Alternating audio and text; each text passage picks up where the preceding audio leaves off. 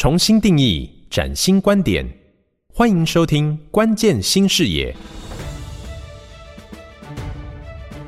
本节目由造物者的智慧风光 AI 窗赞助，好家庭联播网古典音乐台制播。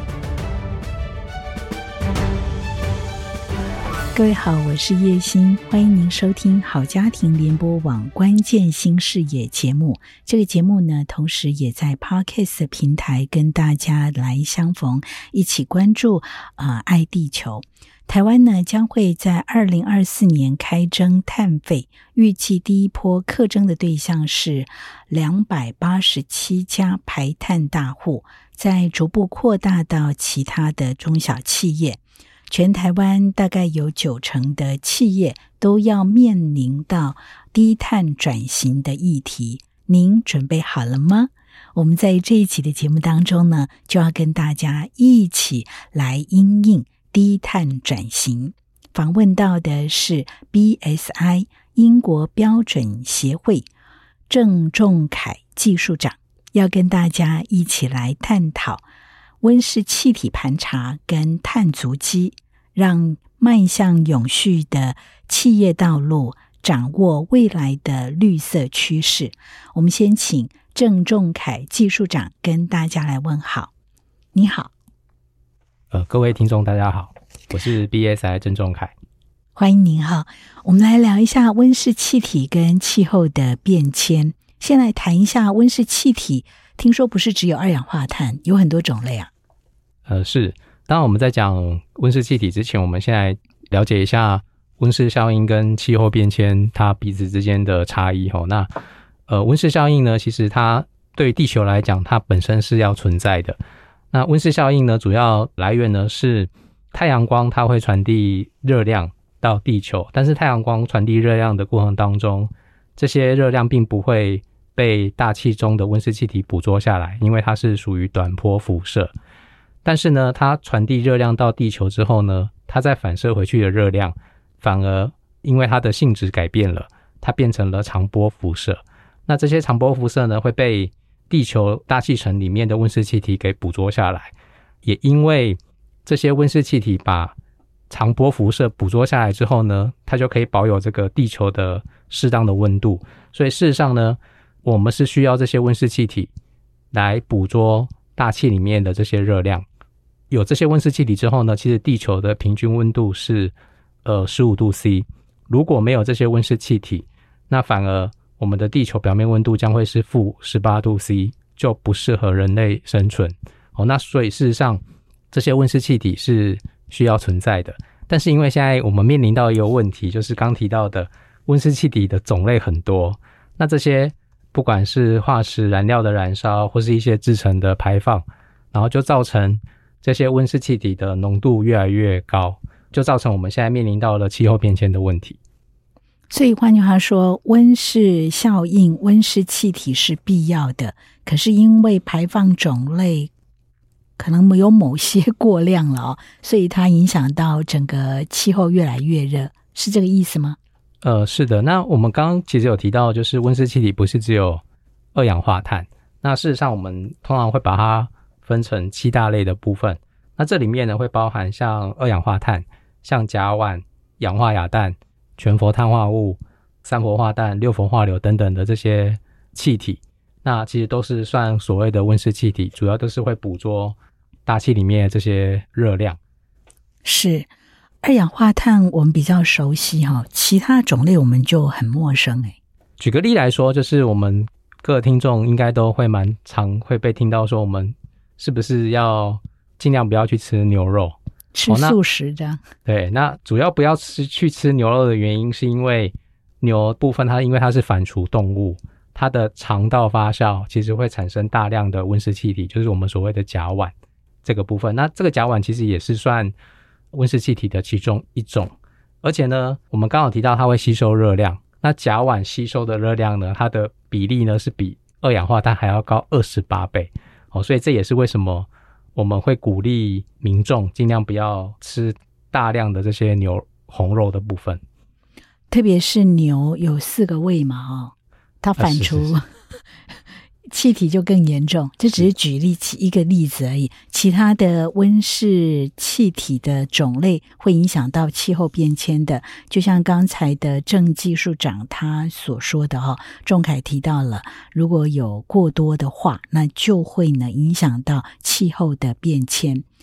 所以，我们接下来要来谈近邻排放，可以给大家一些基本概念吗？我们刚其实有提到温室气体，它会吸收热量哈，所以事实上，我们现在就是要想办法的，让大气层里面的这些温室气体尽量不要再增加了，就是我们要让它减少，可能会有一些难度，但是至少我们可以让大气里面的温室气体不要再增加太多哦，所以这个就是我们现在希望做到的一件事哈，就叫做净零排放。这个名词相当的有趣哈，就是说我们为什么要加一个字叫做净零排放？我们不要把它叫做零排放。主要的原因是因为其实我们很难去做到零排放。举个例子，我们刚刚提到的那个牛的排气，就是动物肠道发酵，我们不可能让牛不要排气排气，所以事实上它还是会产生一部分的温室气体到大气当中哦。所以我们要做到零排放这件事情，其实是相当的有难度的。所以我们现在想要做到的，反而叫做近零排放。接下来我们就要解释这个名词，它到底是什么意思哦。那所谓的近零排放呢，就是我会把温室气体排放出去，但是我相对来说也可以从大气层里面把跟排放相当量的温室气体排放给捕捉下来。嗯哼。那当我的排放出去的量跟我捕捉下来的量可以达到平衡，那这个就是我们所谓的近零排放。这样子做到的时候呢，其实大气层的温室气体的浓度就会被固定下来，嗯，它就不会再继续增加。那其他的二氧化碳也是这个概念吗？目前我们其实，在净零排放其实都会涵盖到这些所有的温室气体，就是刚刚讲的那七个。是的，OK。那所以其实我们目前在做的这些事情啊，就是要想办法做到净零排放的工作，哈。我这边举几个例子啦，哈，就是我们在那个国际能源总署当中，我们对于未来的这些净零排放到底要怎么做，哈，它其实有一有提出一个我们未来可能可以做到的一些相关的工作跟措施，哈。那这里面包含几个，哈，第一个叫做能源效率提升。那主要的原因是因为我们现在有很多的设备是比较老旧的，过往这些比较老旧的设备呢，它的能源消耗是比较高的。我们可能丢进去百分之百的能源，但是它用掉的可能是里面的百分之五十，所以意思是说有百分之五十的能源是被浪费掉的。所以当我们今天把这些设备的能源效率可以提升的话，我们就可以让这些能源在使用的时候它的效率提高，就不会浪费这些能源的使用。这样子，嗯哼，那这是第一个部分哦。那第二个部分呢是。我们刚刚有在介绍那个七大类的温室气体，那其中有一块呢，其实是现在大家比较关注的哈，就是所谓的化石燃料，哦，不管是煤炭或是汽柴油或是天然气，这些都是所谓的古代从地底下开挖出来的这些化石燃料哈，所以这个是占我们的全球的温室气体最大量的部分。那所以呢，我们现在最主要的工作呢，就是要想办法的减少这些化石燃料的使用。那要怎么去减少化石燃料的使用呢？目前全世界各国都在提倡所谓的电气化，就是不管是电动车或是我们的建筑物里面的使用的部分，来降低这些化石燃料的使用。好，这这是第二个部分。那第三个呢，就是我们刚刚其实讲的措施都是减少排放量而已。哈，但是呢，我们其实有一个很重要的工作，就是我们怎么把大气里面的温室气体给抓下来，这个技术相对来说是更复杂的吼，所以我们现在在国际上呢，其实有两个方式吼，第一个叫做碳捕捉的利用跟储存，专有名词的话，它就是所谓的 CCUS 哦，就是碳捕捉的利用跟碳捕捉的储存。那把这些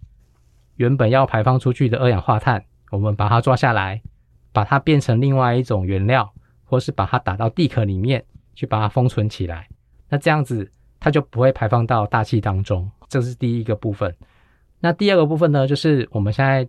很多企业都在讨论要去植树，就是种更多的树、森林哈。那森林呢，其实它最大的好处就是它可以吸收大气里面的二氧化碳哦，所以这个也是我们现在全世界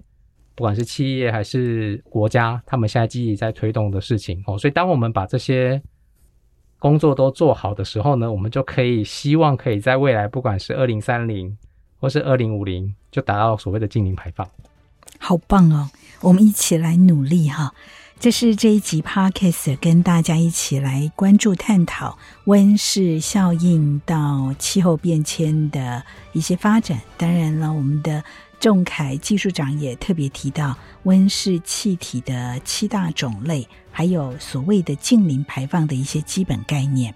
如果你觉得内容非常的独特，也欢迎你把相关的内容跟你的亲朋好友一起来分享，锁定 Podcast。关键新视野的节目，下一期的节目呢，我们要跟大家来谈，呃，温室气体的盘查，包括盘查的范围，还有它的排放源的鉴别，以及排放量的计算方式，敬请锁定我们的节目。